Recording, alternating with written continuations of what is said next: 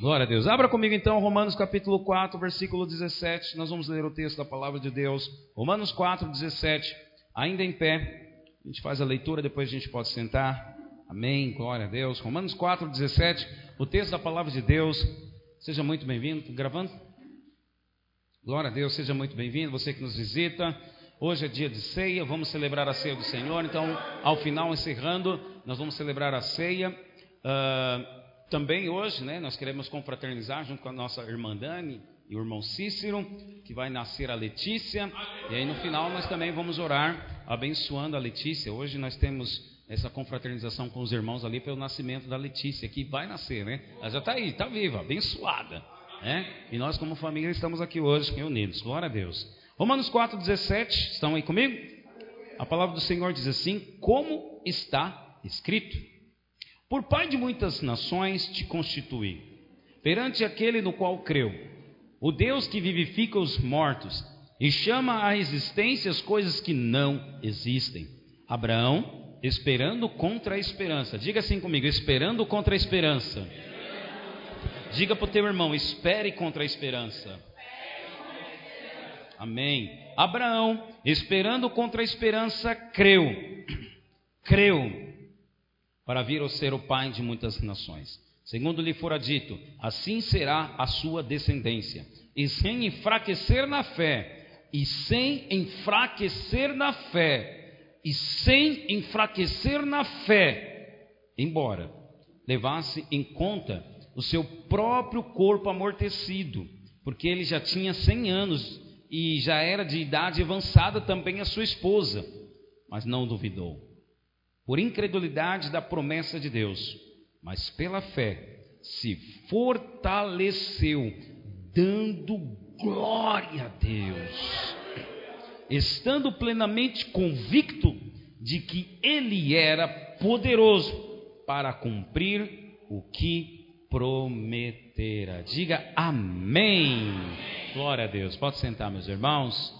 Oh, glória a Deus. Aleluia. Aleluia. Glória a Deus. Quero compartilhar rapidamente, espero em 30 minutos poder falar essa mensagem para você, o que o Espírito colocou no meu coração. Hoje nós encerramos a série de mensagens ajustando o foco. Nós vimos aí né, numa série de mensagens pregando, ajustando o foco, e hoje é a última mensagem desta série, ajustando o foco. E hoje eu quero falar sobre você tirar o foco de você mesmo tirar o foco das circunstâncias e olhar para a promessa de Deus. Semana passada nós falamos sobre tirar os olhos do problema e olhar para a promessa. Hoje eu quero falar você tirar os olhos das circunstâncias e olhar para a promessa. Deus chamou Abraão, Deus chamou você. Deus prometeu a Abraão, Deus prometeu para você. Olha qual a promessa que Deus fez, pra, fez, fez para Abraão. Qual foi a promessa que Deus fez para Abraão? Abraão, você vai ter um filho. Foi isso? Não, não, não foi isso. Apesar de ele, Abraão, não ter filho, estar casado né, e desejar ter um filho, mas Deus, quando chamou Abraão, Deus não falou para Abraão: Abraão, você vai ter um filho. Deus falou: Abraão, você vai ser pai de multidões. Deus, quando Ele promete, Ele promete algo que vai além do que você pode. Deus, quando Ele promete, Ele promete algo grande. Deus, quando Ele faz, Ele faz algo grande, que vai além do que você pode.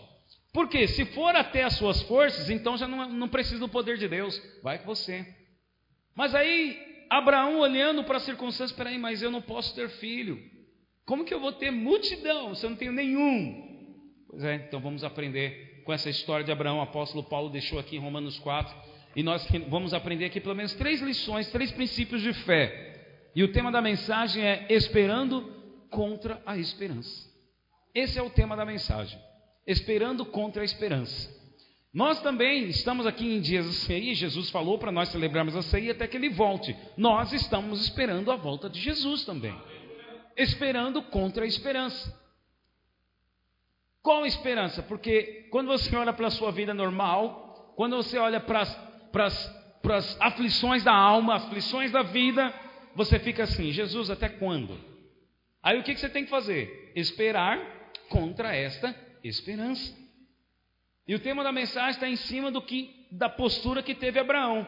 Que como Abraão alcançou a promessa, ele teve fé, mas além da fé, ele teve que esperar contra a esperança. Então você que está anotando, não vai estar sendo projetado aqui, vamos passar só os versículos, mas você que está anotando, olha, três lições que nós vamos aprender em cima desse exemplo de Abraão. Lição número um: chame à existência as coisas que não existem. Lição número dois: espere contra a esperança. E lição número três: fortaleça-se dando glória a Deus. Três lições simples diretas e objetivas para você praticar na sua vida. Porque eu tenho certeza que você tem promessa. Tenho certeza que você também está esperando algo em Deus. Você também está esperando. Então, vamos lá. A primeira lição que a gente pode aprender aqui com Abraão é: chame à existência as coisas que não existem. Chame à existência as coisas que não existem. Verso 17 diz que por pai de muitas nações Deus constituiu Abraão. Não foi por pai de Isaac que Deus constituiu Abraão. Tem pessoas que às vezes eu encontro e hoje, ainda de manhã, eu tive reunião com os pastores. E às vezes eu ouço pastores da minha equipe ainda falando assim, né? Ah, minha igrejinha é pequena. Ah, o meu povinho, né? Ah, não alcançamos tal número. Irmão, você é o que você fala. Deus não me chamou, Deus não chamou Abraão para ser pai de Isaac. Deus chamou Abraão para ser pai de nações, de multidões. Tal é que Deus queria que Abraão confessasse isso, que Deus mudou o nome de Abraão, porque antes era Abrão. Abrão. E aí, no encontro com Deus, Deus vem e faz uma aliança com Abraão. Deus vem e faz uma aliança com Abraão. Muda o nome dele. E aí, de Abrão vai para Abraão. Abraão significa o quê? Pai de nações. Então, Abraão passou a confessar: Eu sou pai de nações. Começou a chamar a existência as coisas que nem existiam ainda. Abraão tinha algum filho? Nenhum. Mas como é que ele se chamava? Pai de nações. Hoje, como é que você, qual é o sonho, promessa que Deus colocou no seu coração? Ah, pastor, Deus colocou no meu coração, né? O jovem solteiro pensa assim, de eu me casar. Ah, mas está demorando. Ah, mas eu estou na bagaceira. Ah, eu olho para a igreja e não tem ninguém. Como é que você está se chamando? Chame-se da forma como Deus falou para você. Pastor, eu tenho um sonho, eu quero abrir um negócio. Aí eu falo, e aí, irmão, como é que está? Ai, está ruim. Né? Eu tenho meu negocinho lá, sabe? Tem gente que tem essa mania, né? Tudo de inho, inho, inho, inho. Meu negocinho lá. Semana atrás, estava conversando com o irmão. Irmão, como é que está o seu negócio? Pastor, tive que parar né, umas dificuldades financeiras e tal, né, e, e, a gente se embolou financeiramente. Falei, irmão, Deus falou no seu coração, Deus colocou esse projeto, então vai, o que, que você pode fazer? Ó, você pode pegar um crédito, desse crédito você investir no seu negócio e, fazer, e pagar esse, esse empréstimo que vai servir de crédito para você com as entradas do seu negócio. Faz sentido para você? Ah, faz sentido. E aí, puxa, ele estava só olhando para a circunstância. Foi só uma palavra de fé, levantou a cabeça, já começou a se mexer, né, e ir atrás de crédito para investir no seu negócio. Como é que você está olhando para aquilo que Deus te deu e prometeu para você? Ah, é, meu, meu filho, tem, um, tem uma mãezinha que estamos evangelizando o filho dela. A mãezinha sempre fala: Meu filho é um problema. Meu filho, só Jesus da causa. Não tem jeito para meu filho. Eu olho essas coisas, eu.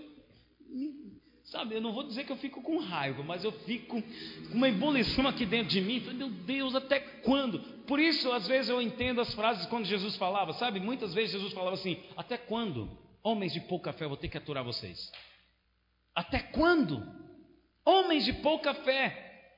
Jesus falou: Olha, nós vamos passar desse lado e vamos para o outro lado.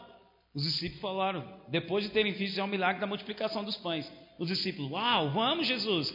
Aí eles entraram no barco. Estão no barco, no meio do mar, vem uma tempestade. E aí, no meio da tempestade, os discípulos ficaram com medo. Jesus sabe o que estava fazendo? Dormindo. Jesus dormia. Os discípulos apavoraram, nós vamos morrer. Mas esqueceram a palavra que Jesus tinha dito. Jesus, antes de embarcar, Jesus falou: Nós vamos daqui para o outro lado. Quando Jesus fala, ele faz. Só que os discípulos esqueceram por quê? Porque olharam para as circunstâncias. Então, no meio do mar veio a tempestade. Acordaram Jesus, Jesus, Jesus. Aí a frase dos discípulos: Nós vamos morrer. Mas Jesus não tinha acabado de falar que nós vamos sair de um lado e vamos para o outro. Mas eles olhando para as circunstâncias, olha, olha só o que, que eles estão falando. Nós vamos morrer, Jesus. Jesus acorda. Imagina alguém acordando. Do nada, assim. Você está tranquilo no seu sono. Como é que você acorda? Meu filho pequeno, Lucas, quando acorda ele do nada assim, ele acorda. É nervoso. Eu imagino Jesus acordando, olhando para os discípulos. E a primeira frase que ele disse foi essa: Até quando, homens de pequena fé, eu vou ter que aturar vocês? Tempestade, cessa! E a tempestade cessou. E eles chegaram do outro lado. Irmão, o que você está falando das circunstâncias, daquilo que Deus prometeu para você? Você é o que você fala. Chame a existência as coisas que não são. É assim que tem que ser. Deus, quando mudou o nome de Abraão para Abraão, era para que Abraão pudesse chamar as coisas que ele não estava vendo ainda, mas já existem. Chame a existência as coisas que não são. Olha o que diz a palavra. Deus constituiu, então, Abraão por pai de muitas nações, perante aquele no qual creu. O Deus que vivifica os mortos e chama a existência as coisas que não existem. O Deus que vivifica os mortos, Deus que dá vida para quem está morto e chama a existência as coisas que não existem. É esse o Deus que você serve. Agora, o que, que você anda falando? Nós falamos a semana passada ainda do exemplo do povo de Israel, que recebeu a promessa, mas no meio do deserto vira um problema.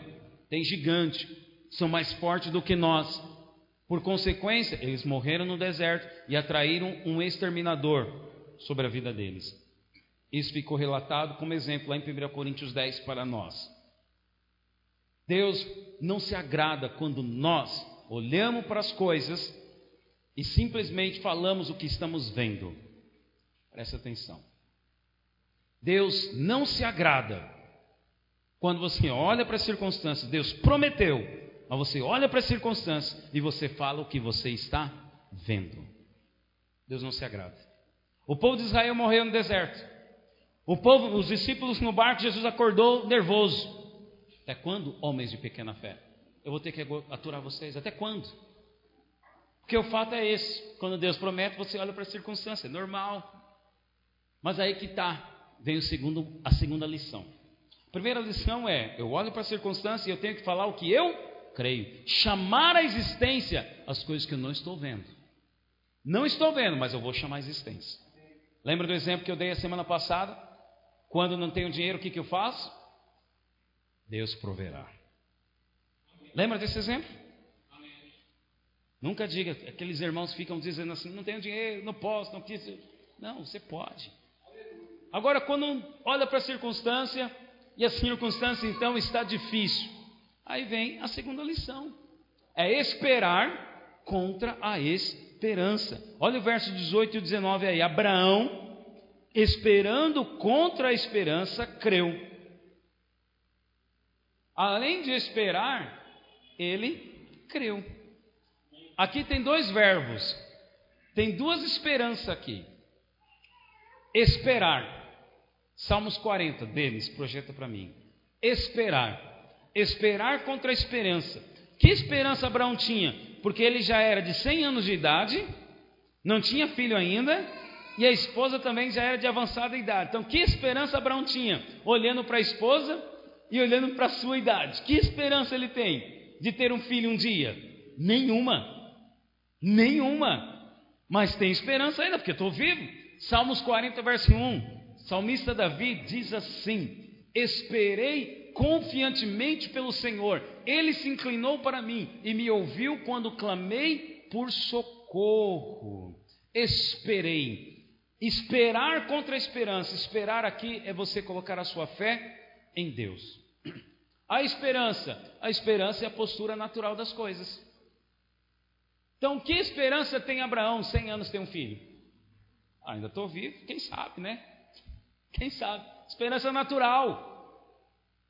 Mas contra a esperança natural, você tem que colocar a esperança da fé. A espera da fé, na verdade. A espera da fé. Esperar contra a esperança é você olhar para a circunstância, meu, tá difícil mesmo. Você até está vendo. Você está até está vendo. Mas presta atenção que Abraão viu, olhou para o corpo, olhou para a circunstância, mas ao invés de falar, Sara, não tem jeito. Aliás, eles até deram uma desviadinha. É bom abrir esse parênteses aqui. Porque às vezes tem gente que pensa assim: não, você tem que ser perfeito na sua fé. Abraão não foi perfeito na sua fé. Não foi. Abraão, aconselhado pela esposa, que falou assim: olha, nós dois já estamos avançados, nós namoramos, mas não vai, não nasce. Tem uma empregada, deita com ela, e aí vai nascer um filho. E desse filho que nascer vai ser o herdeiro aí da promessa. Abraão aceitou o conselho. Nasceu Ismael, o filho da carne nasceu Ismael, que não era da vontade de Deus. Abraão tentou ajudar a Deus. Quando é que nós tentamos ajudar a Deus? Quando estamos esperando e está demorando. Ah, eu vou dar meu jeitinho, né? E às vezes tem pessoas que na sua teimosia e na sua obstinação fazem escolhas erradas. Tem, tem, uma, tem pessoas que ficam se colocando assim, como vítima da sociedade. Eu sou vítima da sociedade, sou vítima, sabe, da corrupção, sou vítima da política. Ei, eu vim aqui hoje para dizer que você é vítima das escolhas que você faz. Você é vítima das escolhas que você faz. Escolhi não estudar, você é vítima da escolha que você fez. Não estudei. Escolhi estudar, vou me aperfeiçoar, vou buscar, vou crescer, vou trabalhar. Vai colher. Você é vítima das escolhas que você faz. Abraão fez escolha errada. Fez escolha errada, nasceu Ismael, que não era para ter nascido. Depois, ainda passa mais um tempo, Abraão vai lá, entra num reino, numa cidade, com medo de morrer, lembrando que Deus tinha prometido, mas ele com medo de morrer, mente e fala assim: Olha, Sara, vamos falar o seguinte: vamos falar que você é minha irmã, não fala que você é minha esposa, porque se falar que você é minha esposa, o rei vai matar a mim. E aí então ele mente. Aí você pode pensar assim: Poxa, mentiu, pecou. Olha só o exemplo do homem da fé. Pois é. E aí o rei descobriu que Abraão tinha mentido. E o rei também era estéreo, o rei também queria ter um filho. E sabe o que aconteceu?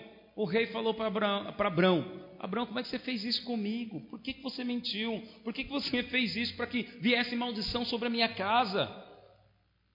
E lá em Gênesis 20, diz que Abraão, mesmo ele não tendo filho, mesmo ele tendo acabado de pecar, que ele mentiu, Abraão orou por Abimeleque. E o rei que era estéreo, depois da oração do rei, o rei teve filho. Agora, sabe o que me chama a atenção? É o seguinte: que tem pessoas que nesse momento elas param.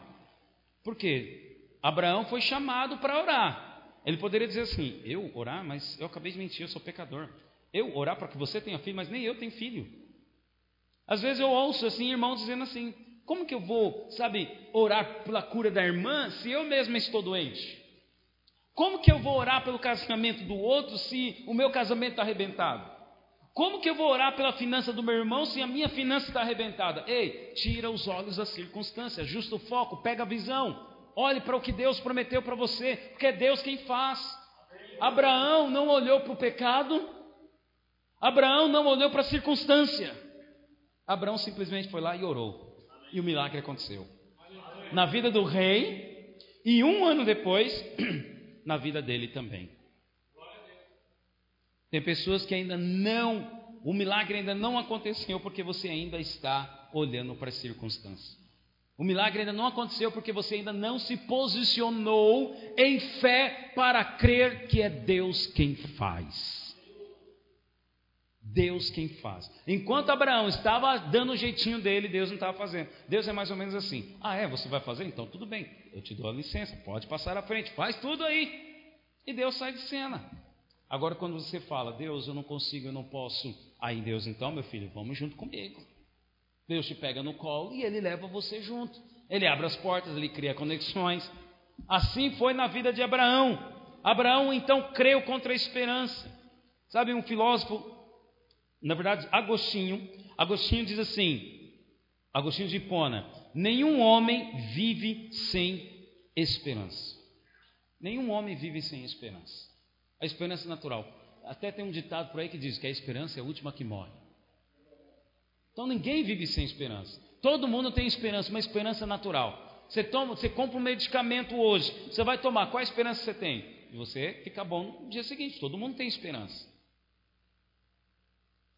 Voltaire, um filósofo, diz assim: que a filosofia é procurar num quarto escuro um gato preto que não está lá.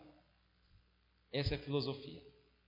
E aí um aluno diz a história que um aluno, quando estava na sala de aula de Voltaire, ouviu o professor falando isso, e o, prof... e o aluno cristão, cheio de fé, falou assim: Professor, sabe o que é a fé cristã? A fé cristã é procurar num quarto escuro um gato preto que não está lá e pela fé encontrar. Isso é fé. Ou seja, não tem esperança nenhuma de encontrar num quarto escuro um gato preto e que ainda não está lá, mas a fé, ela traz à existência as coisas que não são. Abraão já tinha 100 anos de idade. O que, que ele poderia, o que, que poderia acontecer na vida dele de diferente? Mais uma vez namorar e falar, ó, não deu, não aconteceu. Mas o que diz a palavra? Olha só. E aí é a última lição. Abraão então, ele chamou a existência, esperou contra a esperança, mas essa atitude dele que chamou a atenção. Ele se fortaleceu dando glória a Deus. Olha o verso 19. Sem enfraquecer na fé, embora levasse em conta seu próprio corpo amortecido. Então veja, Abraão não ignorou que ele tinha 100 anos, mas ele não enfraqueceu na fé. Sem enfraquecer na fé, embora levasse em conta o seu próprio corpo amortecido, sendo já de 100 anos e, a idade avançada de Sara, não duvidou por incredulidade da promessa de Deus, mas pela fé se fortaleceu, dando glória a Deus. Como é que eu vou me fortalecer?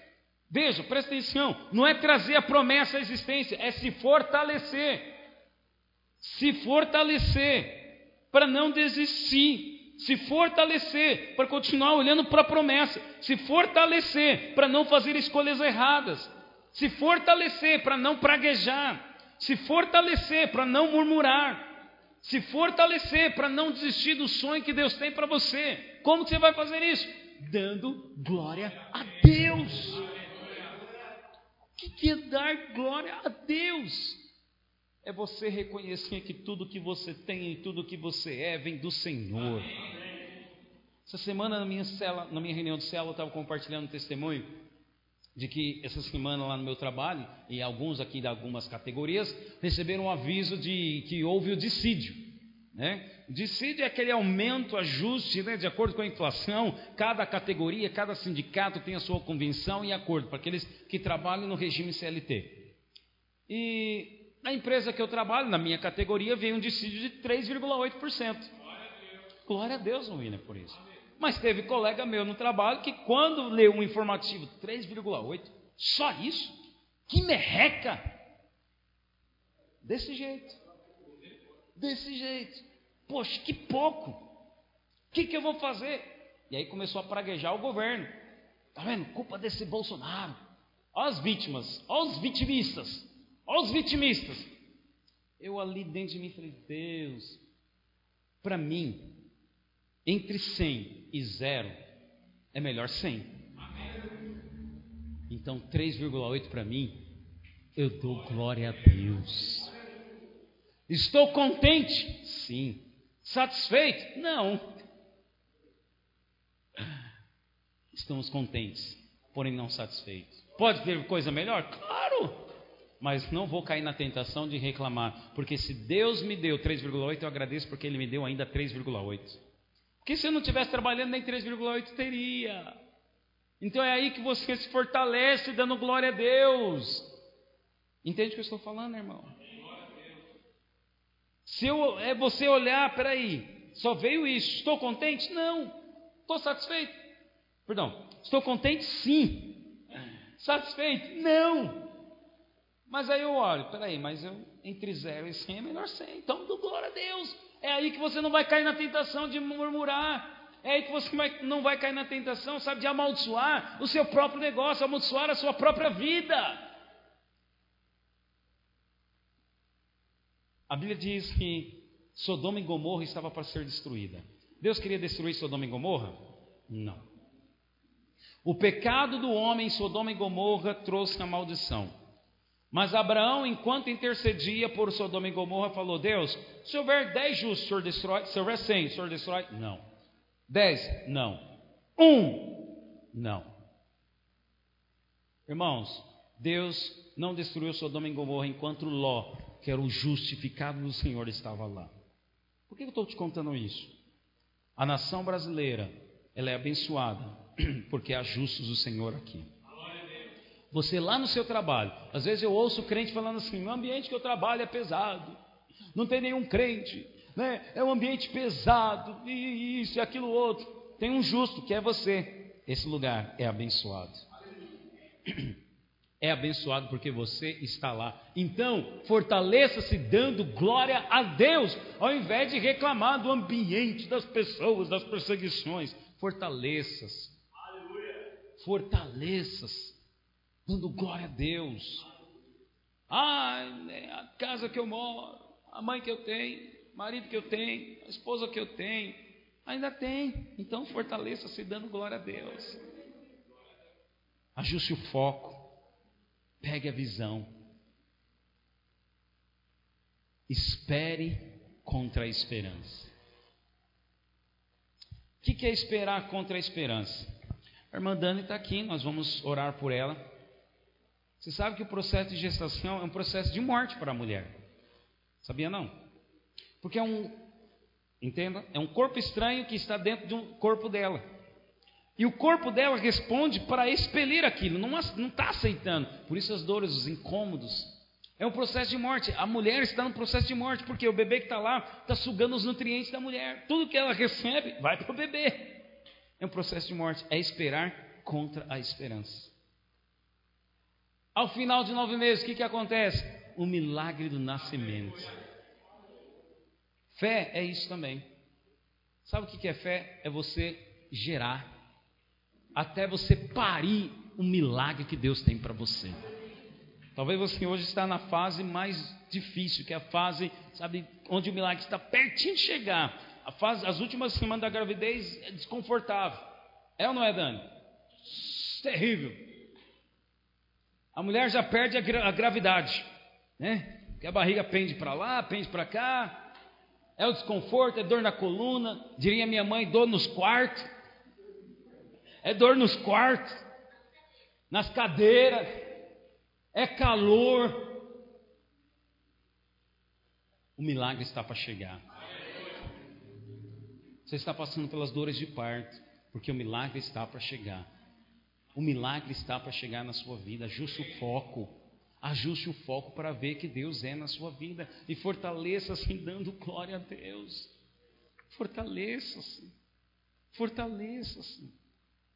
Ao invés de, sabe, ligar, uma coisa que eu já fiz isso para mim, fiz um detox comigo. Antes eu ia para o trabalho e ia ouvindo CBN. Falei, não vou mais ouvir CBN. Eu quero me manter informado, mas não vou ficar ouvindo notícia ruim, só falar mal. E aí você chega no trabalho e as pessoas também ouvem e começam a falar mal também. Daqui a pouco você está caindo na tentação também falar mal. Falei, eu vou ouvir louvor, eu vou ouvir pregação, eu vou orando. Eu decidi, vou fazer esse detox para mim. Purificar minha mente. Você é o que você fala. E a boca só fala do que o coração está. Fortaleça-se dando glória a Deus. Se o seu coração estiver cheio de louvor, se o seu coração estiver cheio da palavra, você vai falar. Mas se estiver vazio, não vai falar. Então enche o seu coração. Permita que a palavra de Deus habite ricamente na sua mente e no seu coração. Amém? Faz sentido para você? Então vamos colocar em pé. Vamos orar. Vamos orar.